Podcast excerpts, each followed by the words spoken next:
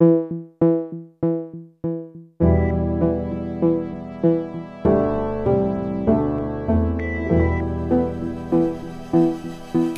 ist jetzt. Auf der Suche nach der Familiengeschichte in der NS-Zeit. Hallo und herzlich willkommen zu Folge 22, einer Folge, die wir sozusagen dazwischen schieben, weil uns der Krieg, den Russland zurzeit gegen die Ukraine führt, doch sehr bewegt und euch ja auch. Einige von euch haben uns geschrieben, wie sehr sie das beschäftigt. Auf einmal kommt auch vieles aus der eigenen Familiengeschichte hoch. Zum Beispiel bei Florian. Ein Teil seiner Großeltern stammt aus Polen und er erinnert sich in diesen Tagen an das Buch, in dem seine Großmutter ihre Erinnerungen aufgeschrieben hat. Ihre Erinnerungen enden mit dem Satz, ich wünsche meinen Kindern und Enkeln alles Gute, vor allem Frieden. Und ähm, ja, da habe ich mit Wehmut an, daran gedacht, dass sie uns das gewünscht hat und dann ja seit wenigen Tagen genau das eben in Gefahr ist. Also sie hat uns gewünscht, dass wir das nicht erleben, was sie und ihre Generation erlebt hat. Ich musste auch daran denken, dass mein Großvater mal zu mir gesagt hat, als ich ein Junge war, wenn du mal groß bist, dann gibt's hoffentlich keine Armeen und Kriege mehr. Florian fühlt sich gerade sehr an 1939 erinnert, an den Beginn des Krieges. Er lebt in Polen und da ist man natürlich besonders wachsam nach all den Erfahrungen. Seine Geschichte und die seiner Großeltern, die im Krieg von den Nazis aus Polen als Zwangsarbeiter nach Deutschland verschleppt wurden und nach dem Krieg als Displaced Persons blieben, werdet ihr bald ausführlicher hören. Simone hat sich auch bei uns gemeldet. Sie empfindet es als sehr schmerzhaft und traurig zu sehen, was jetzt alles passiert. Sie schreibt, Zitat, was ich sehe, macht mir jetzt so bewusst, was meine Großeltern durchmachen mussten. Und die Situation macht mir mehr Angst als vielen aus meinem Freundeskreis, die nicht mit diesen Erzählungen vom Krieg aufgewachsen sind. Und Tom schreibt, alles, was wir jetzt erleben, ist genau das, was mich umtreibt. Nationalismus und militärische Macht. Eigentlich hätte gerade uns Deutschen klarer sein müssen, wohin es führt, wenn man den Siegertrigger zieht. Ein Wahnsinn. Also sprechen wir heute über den Krieg mit der Sozialwissenschaftlerin und Biografieforscherin Iris Wachsmuth. Warum gerade mit ihr, Melanie? Weil sie schon seit mehr als 30 Jahren sich damit beschäftigt, wie Familien in Ost- und Westdeutschland den Nationalsozialismus ja durch die Generationen weitererzählen und was das alles mit Familiengedächtnis so macht. Und sie beobachtet auch die gesellschaftlichen Auswirkungen heute ganz genau. Liebe Iris Wachsmuth, dass da gerade so viele Emotionen hochkommen, dass auch Deutsche psychisch reagieren. Ich zum Beispiel schlafe schon seit kurz vor dem Angriff extrem schlecht, merke eine dauerhafte Anspannung, hat das alles auch mit der deutschen Vergangenheit zu tun? Ganz bestimmt hat es mit der Vergangenheit zu tun. Viele haben sowas wie ein doch lebendiges, aktives Familiengedächtnis und auch wenn die Gespräche jetzt nicht jetzt stattfinden mit der älteren Generation, also mit den von uns aus gesehen mit den Großeltern, weil die eventuell gar nicht mehr leben, ja, gibt es aber ja gerade aus der frühen Kindheit so eigene Erinnerungen, Gefühlsfetzen, die doch gerade auch ähm, auf Kinder sehr stark haben eine bleibende tiefe Wirkung. Und das kann jetzt sozusagen wieder getriggert werden. Speziell jetzt, weil so ein wirklich heißen Krieg in Europa in der Nähe, das ist wirklich, äh, das ist, hat es noch nicht gegeben nach 45. Von daher macht es Sinn, dass das auch in so einem historischen Familiengedächtnis eine Rolle spielt. Sie geben ja auch Gesprächs- und Rechercheseminare für all diejenigen, die mehr über ihre Familiengeschichte im Nationalsozialismus erfahren wollen. Haben Sie auch aktuelle Rückmeldungen und Fragen schon erhalten, also die eben mit diesem Ukraine-Krieg äh, zu tun haben? Noch nicht direkt aus den Workshops, weil wir die gerade jetzt nicht in der kurzen Zeit, also seit dem 24. Februar kann man ja sagen, äh, haben wir noch keine Workshops gemacht. Aber natürlich habe ich ein Umfeld, ich habe auch äh, Kolleginnen, die Psychologen sind, Psychoanalytikerinnen und auch in meinem Bekanntenkreis. Und natürlich habe ich auch Studierende und die sind zum Teil selbst eben aus der Ukraine oder eben russisch und dadurch russisch mit ukrainischen Wurzeln und Familienmitgliedern. Deswegen sind da auch nochmal die Ängste hoch und wir müssen uns als Pädagogen überlegen, wie wir darauf reagieren und dem auch Raum geben, diesen Ängsten.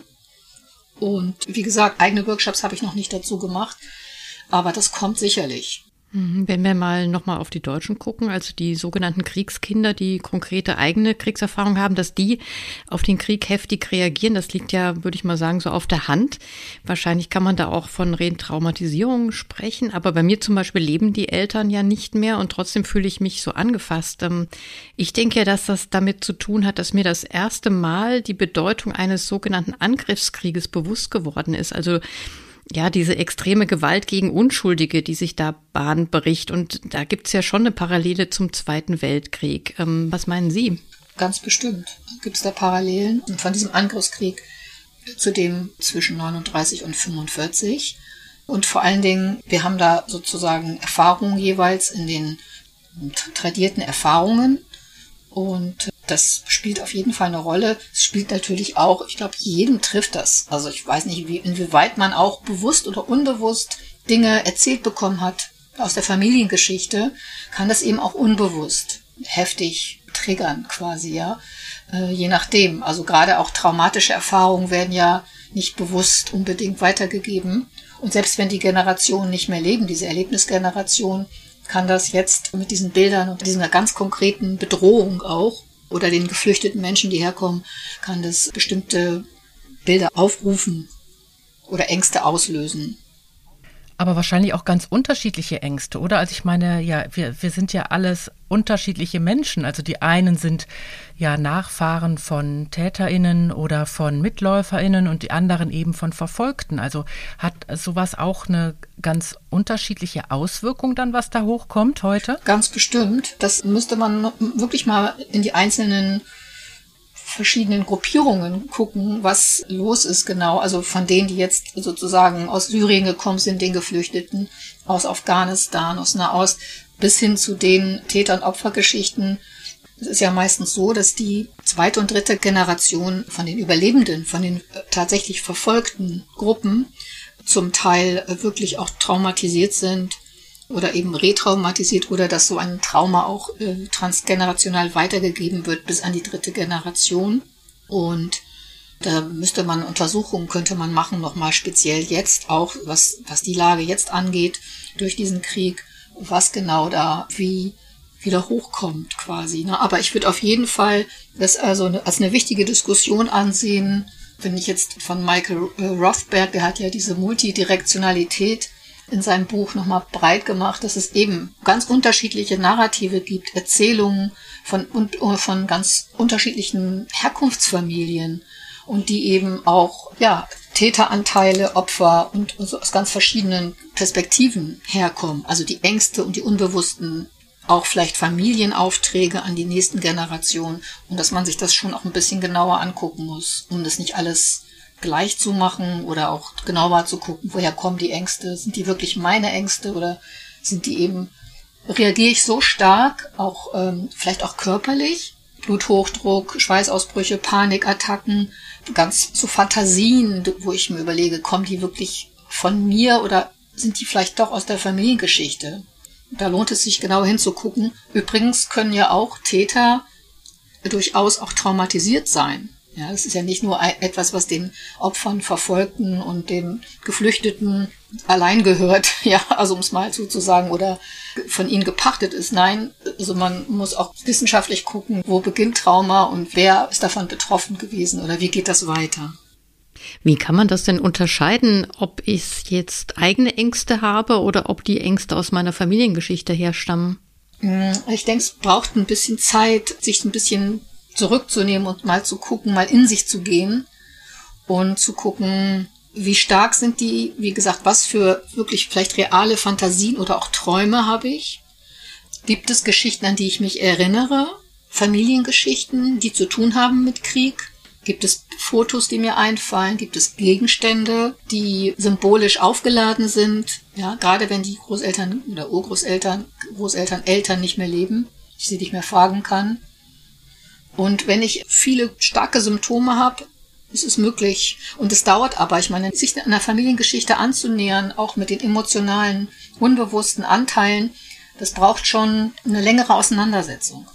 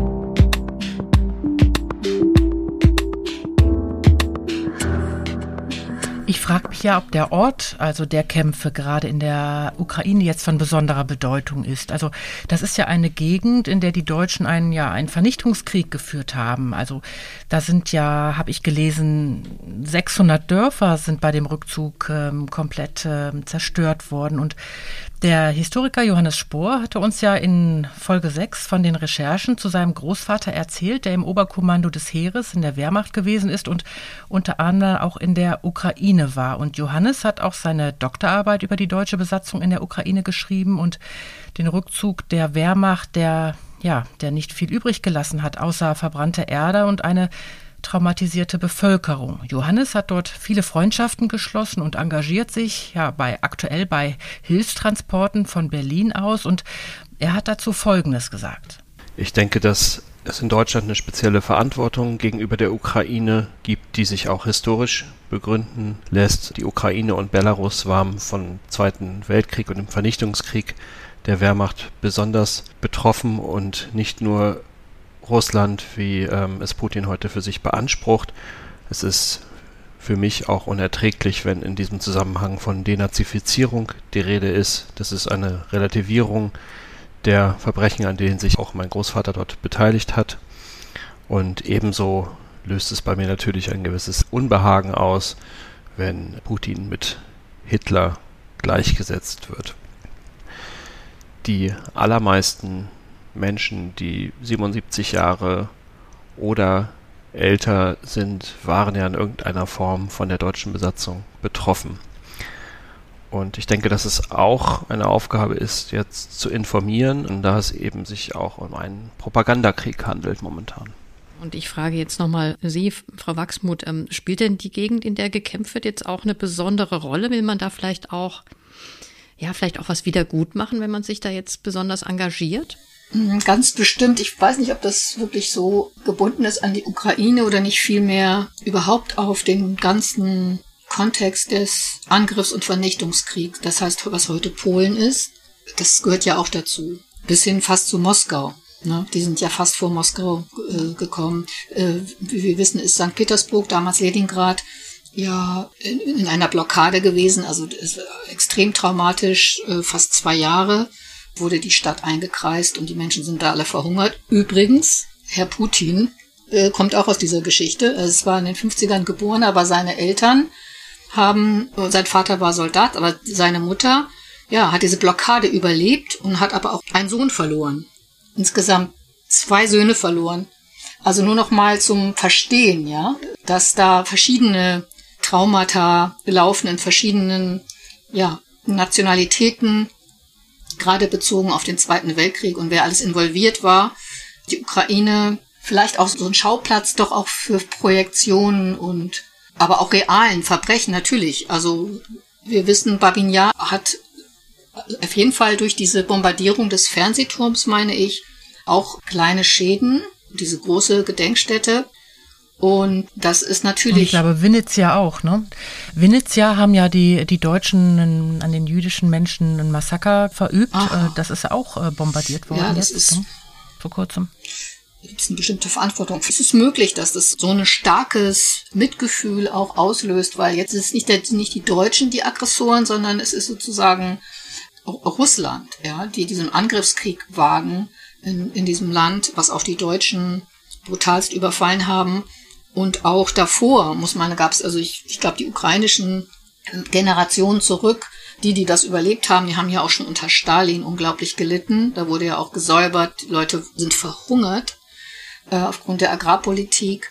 Direkt nach der Revolution gab es schon in Kiew, das war ja das kleine Le Petit Paris, hat man Kiew genannt. Also da, da gibt es so viele unglaubliche Kämpfe auch um dieses Land und speziell die Deutschen kann mir vorstellen, dass das eine Rolle spielt. Jetzt auch für, für die Bearbeitung, wenn die Enkelgeneration darüber was weiß. Viele trauen sich da gar nicht ran, wollen es nicht wissen oder wissen es einfach auch nicht, haben sich nicht damit auseinandergesetzt, ja. Wie viel abertausende Soldaten dort stationiert waren und eben aber auch Täter waren und gemordet haben und an Massenerschießungen teilgenommen haben. Darum geht es ja auch in dem Podcast, dass äh, zumindest in Familien von Täterinnen und Mitläufern ja oft wenig über die Familiengeschichte bekannt ist. Also ist das jetzt dann noch einmal eine Chance, dass alte Menschen über diese Zeit auch reden wollen? Ja, auf jeden Fall kann es eine Chance sein. Wer zuhört und wohin das Erzählen führt, was für einen Sinn das Erzählen hat, hat es den Sinn, seine Opferpositionen zu stärken, also im Grunde auch Dinge zu verschleiern. Also es gibt ja oft Deckerinnerungen, wohinter dann andere mittäterschaftlichen Aspekte quasi negiert werden, ja. Also, äh, weil natürlich ist es viel angenehmer, Opfergeschichten zu erzählen, wie sehr man selber gelitten hat. Aber oft geht der Kontext und auch das, was davor passiert ist, dann verloren. Und von daher ist es eine Möglichkeit, sich auseinanderzusetzen oder ins Gespräch zu kommen, vielleicht auch innerfamiliär. Aber es kann auch nur genutzt werden, um sein eigenes vermeintliches Opfersein zu bestärken. Was ja auch zum Teil real ist. Es kommt ja immer auf die Generation an. Also die Kriegskinder, sogenannten, die sind natürlich nicht verantwortlich, sondern die sind halt in dieses System reingeboren. Wir nennen das ja die HJ-Generation oder die Kriegskindergeneration. Das kommt eben drauf an, wer spricht. Die wenigsten sind ja jetzt über 90. Die weit über 90-Jährigen, die kommen schon, das sind noch die Tätergeneration, also möglichen potenziellen Tätergenerationen. Wahrscheinlich muss man aber, egal ob es jetzt Täter waren oder Opfer, muss man wahrscheinlich aber sehr vorsichtig vorgehen, wenn man jetzt, sagen wir mal, den Krieg in Anführungszeichen dafür nutzt, äh, mal nachzufragen, was hat der eigene Vater, also oder beziehungsweise der Großvater im Krieg gemacht oder die Großmutter. Genau. Also es braucht Zeit und, und Ruhe und es ist auch wichtig, sich wirklich zuzuhören für die Generation, die das erlebt hat oder die sehr nah dran ist an den, an wiederum ihrer Elterngeneration, an der Erlebnisgeneration, äh, da geht es nicht darum, erstmal zu bewerten. Ich glaube, das haben die 68er auch. Die waren ja sehr emotionalisiert und haben sehr stark mit Vorwürfen gearbeitet.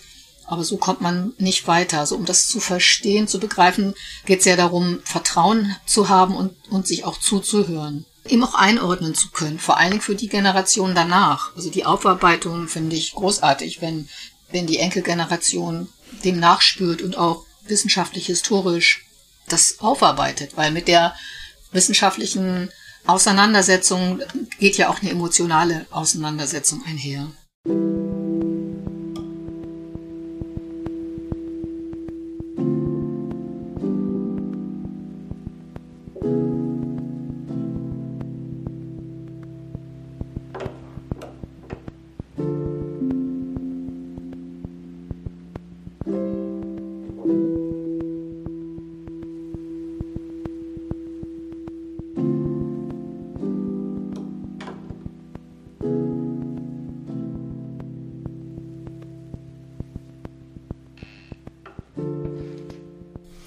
Wenn man jetzt nochmal auf die ganze Gesellschaft ähm, schaut, also weg von den einzelnen Familien, aber auf die Gesellschaft, dann wird ja den Deutschen oft nachgesagt, generell, dass sie auf solche Ereignisse besonders furchtsam reagieren. Also im englischsprachigen Raum gibt es ja auch diesen, ja, diese angebliche typische Eigenschaft äh, als Begriff, nämlich die German Angst, also die deutsche Furcht. Ähm, was halten Sie denn ja so von einer ähm, kollektiven Angst einer ganzen Nation? Also die Begriffe kollektiv, individuell, kollektiv sind zum Teil auch brauchbar. Also weil ich denke, es gibt schon so etwas wie Generationenerfahrungen nach Karl Mannheim.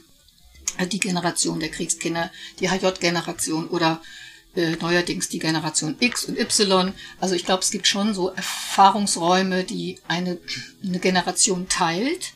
Allerdings ist ja dieses, die German Angst, das kommt ja eigentlich aus dem, aus dem Konzept von, von Kierkegaard aus dem 19. Jahrhundert und geht dann weiter bis über Karl Jaspers und es ist so ein bisschen populär, Stereotyp, dass man sagt, die German Angst, so, das ist, glaube ich, so ein Begriff, der für alles Mögliche herhalten muss.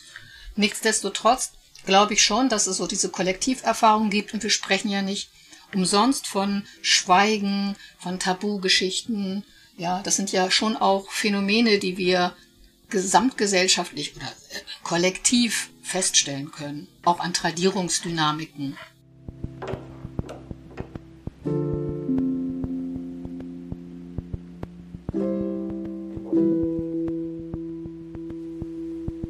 Und Gibt es da denn auch zum Beispiel einen Unterschied zwischen der alten Bundesrepublik und denen, die in der DDR aufgewachsen sind?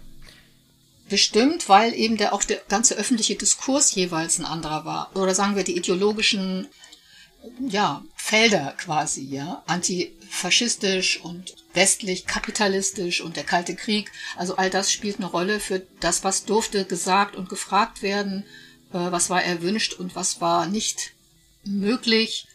Das spielt sicherlich eine Rolle. Dazu vor 30 Jahren der Bruch mit dieser DDR-Diktatur. Da gibt's ja noch mal eine, eine weitere Aufarbeitung eigentlich zu tun, die die Westdeutschen so gar nicht hatten. Also da gibt's sicherlich auch unterschiedliche Dynamiken.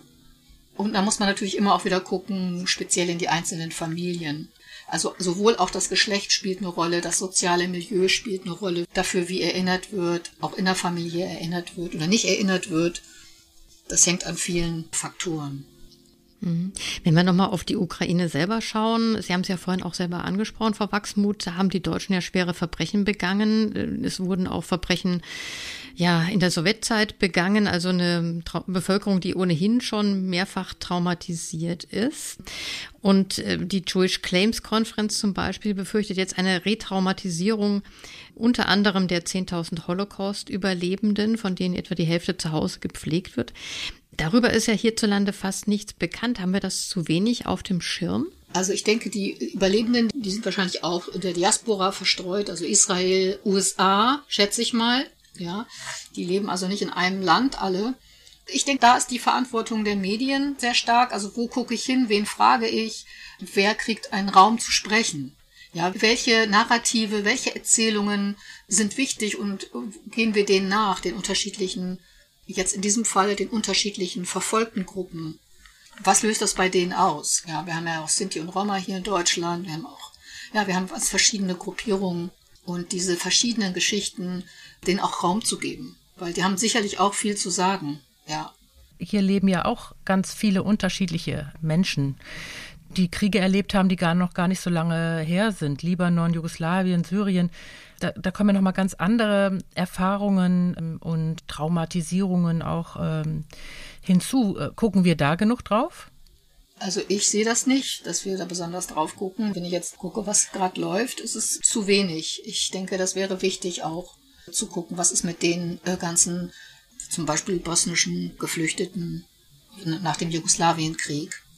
Oder ja, was, wie geht's den afghanischen äh, Menschen? Ich habe gehört, es, es gibt schon sowas wie zweite, erste und zweite Klasse von Geflüchteten, dass zum Teil afghanische Flüchtlinge ihre Unterkunft verlassen mussten und getrennt wurden, Geschwister getrennt wurden, weil jetzt eben die Ukrainer da diese Plätze haben müssen. Oder auch das zum Teil, was ich wirklich entsetzlich finde und unglaublich, dass Menschen, die Russisch sprechen, jetzt hier angegriffen werden. Auch Schulen, ja, oder Einrichtungen, die offensichtlich russisch sind oder einen russischen Background haben. Und da ist ja genau das am Wirken, wo man sich ja, man will sich ja eigentlich genau dagegen wehren, ja, ein, einen ungerechten, völkerwidrigen Angriffskrieg gegen die Ukraine und selber äh, sind die Leute voller Hass oder ja, brauchen eben ihre Projektionsfläche und leiten irgendwie ihre Ohnmachtsgefühle dorthin ab. Ja, das ist völlig unreflektiert und gefährlich.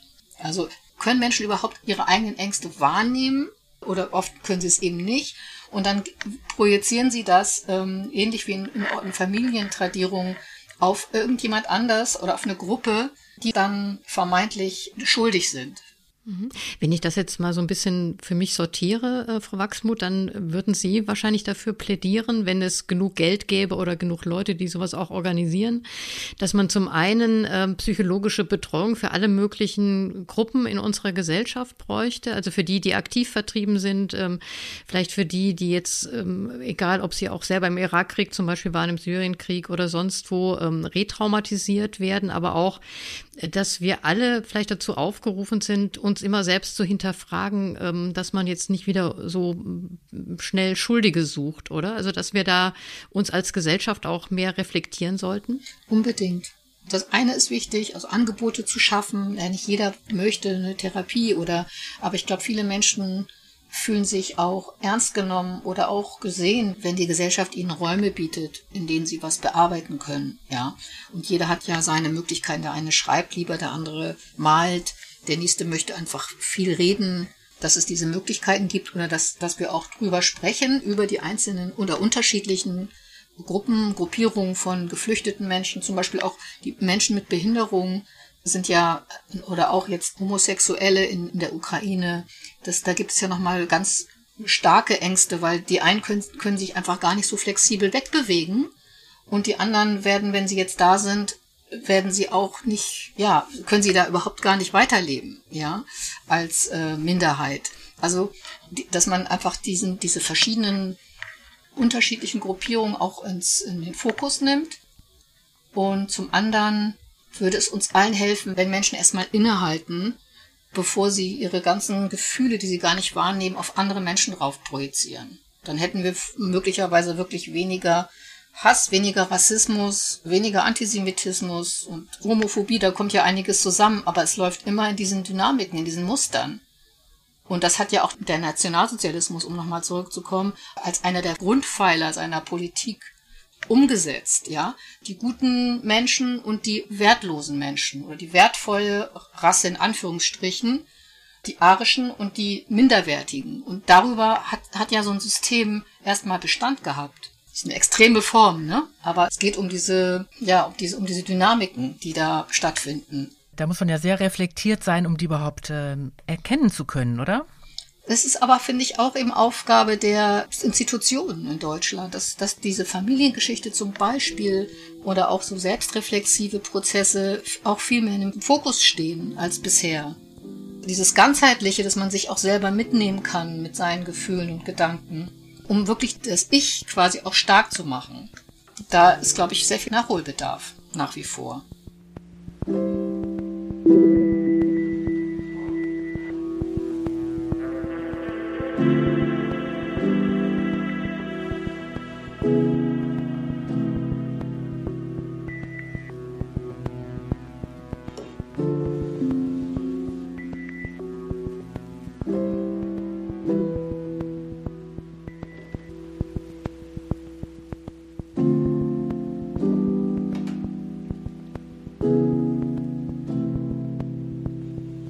Was würden Sie denn Menschen raten, die jetzt das Gefühl haben, also jetzt nicht nur Angst zu haben, weil man eben Mensch ist und äh, in einer unsicheren Zeit lebt, sondern auch das Gefühl hat, das kommt auch aus meiner Familiengeschichte. Was würden Sie ganz konkret raten?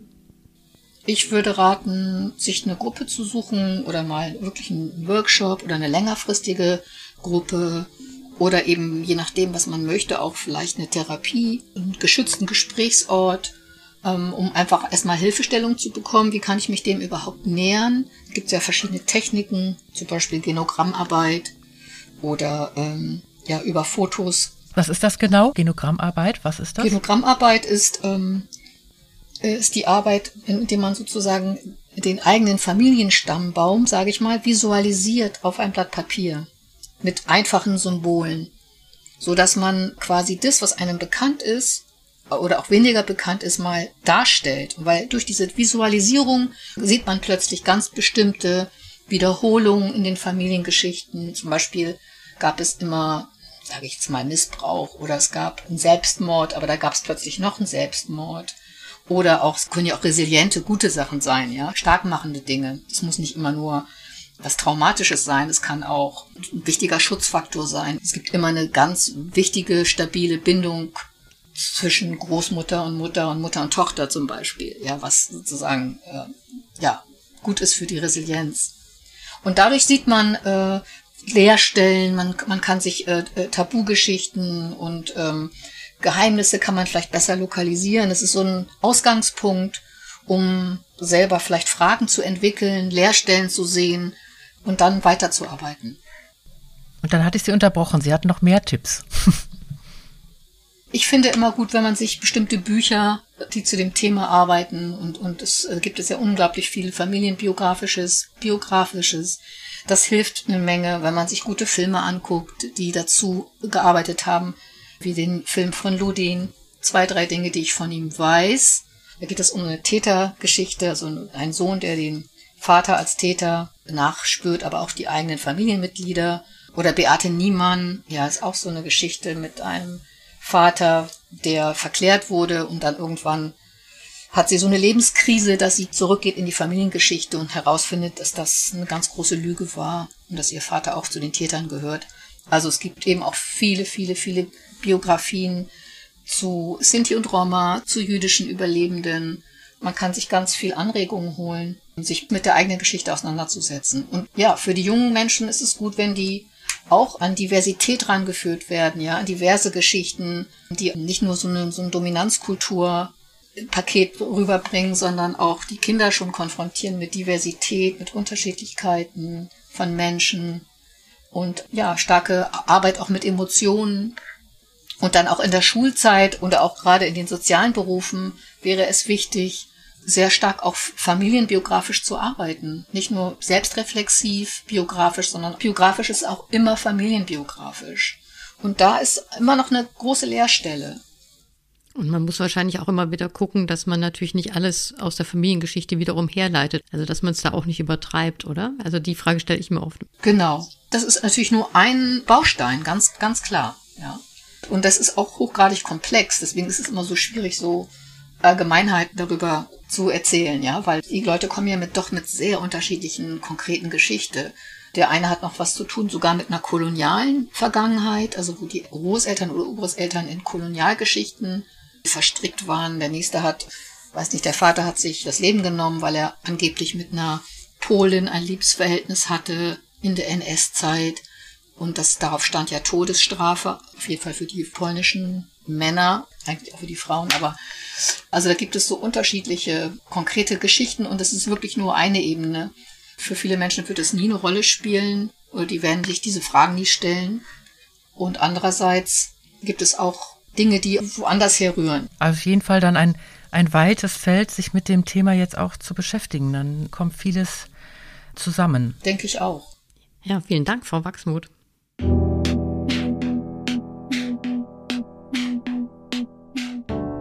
Wenn ihr euch für die Geschichten anderer Enkelinnen und Enkel interessiert, schaut doch mal auf unsere Seite www.gesternistjetzt.de, denn einige von euch haben uns nämlich geschrieben und von ihrer Recherche erzählt. Und dort findet ihr auch die Geschichte von Francesco. Er ist der neue Sozialdezernent von Gießen und er ist Sinto. Und in der nächsten Folge könnt ihr sie dann auch, die Geschichte von ihm, ganz persönlich hören. Wenn euch diese Folge gefallen hat, dann freuen wir uns wie immer über Rückmeldungen, etwa über unsere Webseite oder über Twitter oder Instagram. Da sind wir zu finden unter gestern ist jetzt. Wir freuen uns natürlich, wenn ihr uns weiterempfehlt oder bewertet, etwa bei Apple Podcasts. Das ist nicht nur eine Bewertung für uns und unsere Gäste, sondern hilft auch dabei, dass andere suchende Enkelinnen und Enkel uns finden. Macht's gut und bis zum nächsten Mal. Tschüss.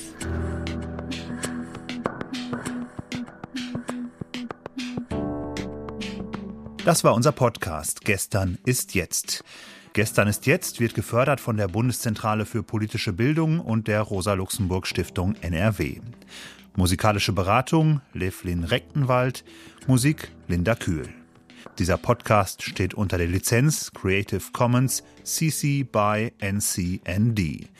Weitere Infos dazu findet ihr auf unserer Website gesternistjetzt.de.